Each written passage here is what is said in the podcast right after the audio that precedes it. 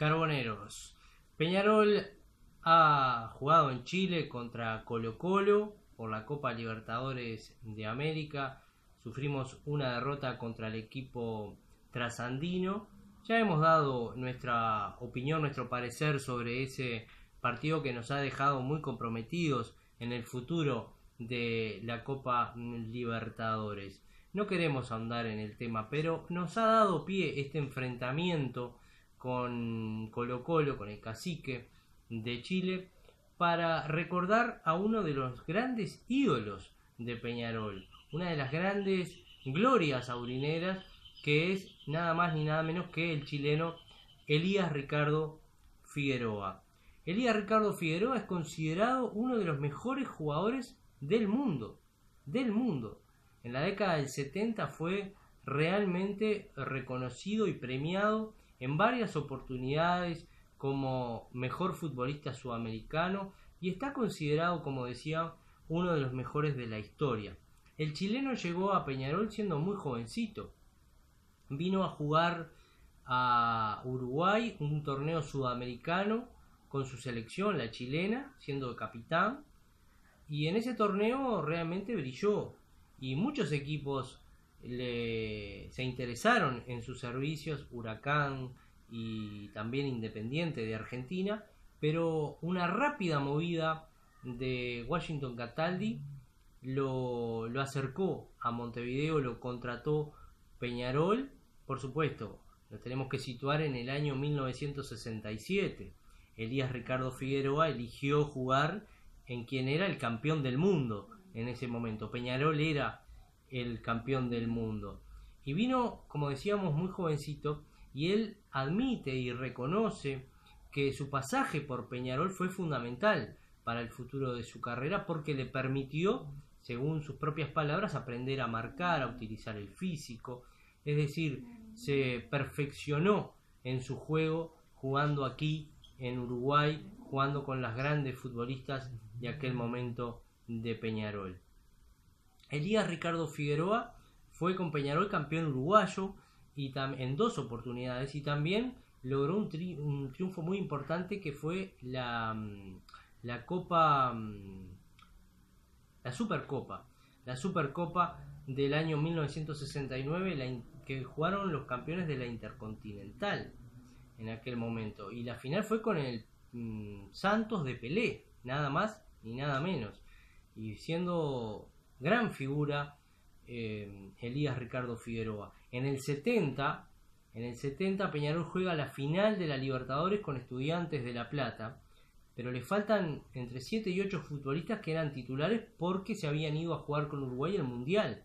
Y Elías Ricardo Figueroa fue uno de los pocos titulares que pudo disputar aquella final logrando el vicecampeonato de la Copa Libertadores. Realmente una injusticia. Peñarol, reitero, jugó con una gran cantidad de suplentes.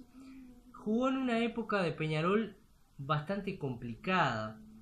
Eh, si bien hubo algunos triunfos como estábamos repasando recién, fue una época difícil de Peñarol. Llegó Brandao, un técnico brasilero, que vino un poco con la misión de renovar al equipo. No olvidemos que veníamos de una década fantástica, la década del 60 con los grandes triunfos, y había que renovar a Peñarol.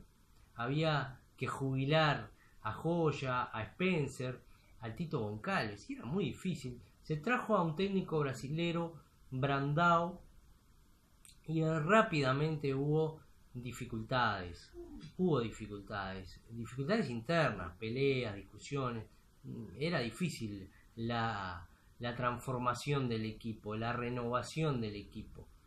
Fue, fue todo un momento muy traumático de Peñarol y no se manejó del todo bien, no se manejó del todo feliz la, la renovación del equipo. Eh, hubo grandes figuras que se fueron bastante enojadas de Peñarol. Y claro, esa fue la época que jugó que jugó Elías Ricardo Figueroa. A su vez coincide con el inicio de una, una temporada muy buena de Nacional, con, bueno, en el 71 es campeón de América y del mundo el equipo tricolor, pero además un periodo de, de paternidad en los clásicos, eh, toda esa época de Luis Artime, Y entonces, claro, eh, es una época un poco complicada de Peñarol.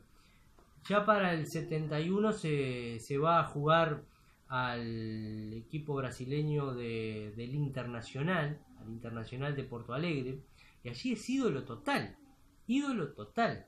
Incluso em, el, primer campeonato del Internacional, el primer campeonato de su historia, lo logra en un partido donde Elías Ricardo Figueroa convierte el único gol. Y es un gol muy simbólico, porque es un centro al área, un cabezazo, y ese día el cielo estaba nublado, y cuando, increíblemente, en el momento que Elías Ricardo Figueroa convierte el gol de cabeza, sale el sol y se ilumina. Es, recordado como el gol del iluminado, el gol iluminado. Es un gol realmente muy simbólico. Es el primer campeonato de internacional de Porto Alegre, lo logran con un gol convertido por el chileno y, y todavía con esa simbología que en el momento mismo de que se convierte el gol, un rayo de sol se cuela entre las nubes y queda iluminada la figura del gran zaguero chileno. En, Brasil hizo una campaña extraordinaria. Y luego, bueno, siguió jugando y termina su carrera curiosamente en...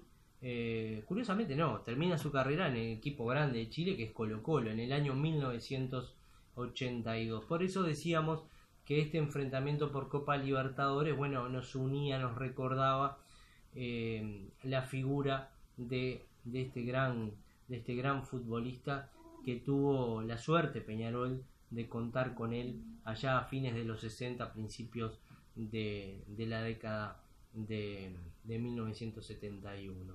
Queríamos recordarlo de esta manera este, a este gran jugador que convirtió algunos goles importantes en Peñarol, que fue ídolo, que es, recordado, que es un jugador que jugó en Peñarol, que, jugó en su selección, jugó tres mundiales con su selección trasandina, 66, 74 y 82. Eh, también fue entrenador del equipo del Internacional de Porto Alegre. Es decir, una, una figura de primer orden que Peñarol tuvo la suerte de contar con él, que es ídolo en Peñarol y lo queríamos recordar de esta manera. Inaugurando también lo que es esta segunda temporada de, de nuestro podcast 100% Mancha, que realmente estamos muy contentos con la repercusión que ha tenido, con el apoyo, con los mensajes de apoyo que hemos tenido. Nos han visto increíblemente, nunca hubiéramos esperado esto. Mm, amigos desde Irlanda, desde Estados Unidos, desde Perú, realmente desde Alemania, realmente es eh, de España también, realmente es muy, muy, genera mucha alegría, genera mucho entusiasmo, da mucho aliento el hecho de saber de que cada vez más se están sumando eh, aurineros, amigos de, de Peñarol, que se están sumando a nuestro podcast, que les gusta estas historias, estas anécdotas, el recuerdo de los grandes momentos del campeón del siglo. Abrazo de gol, carboneros. La seguimos en otro momento.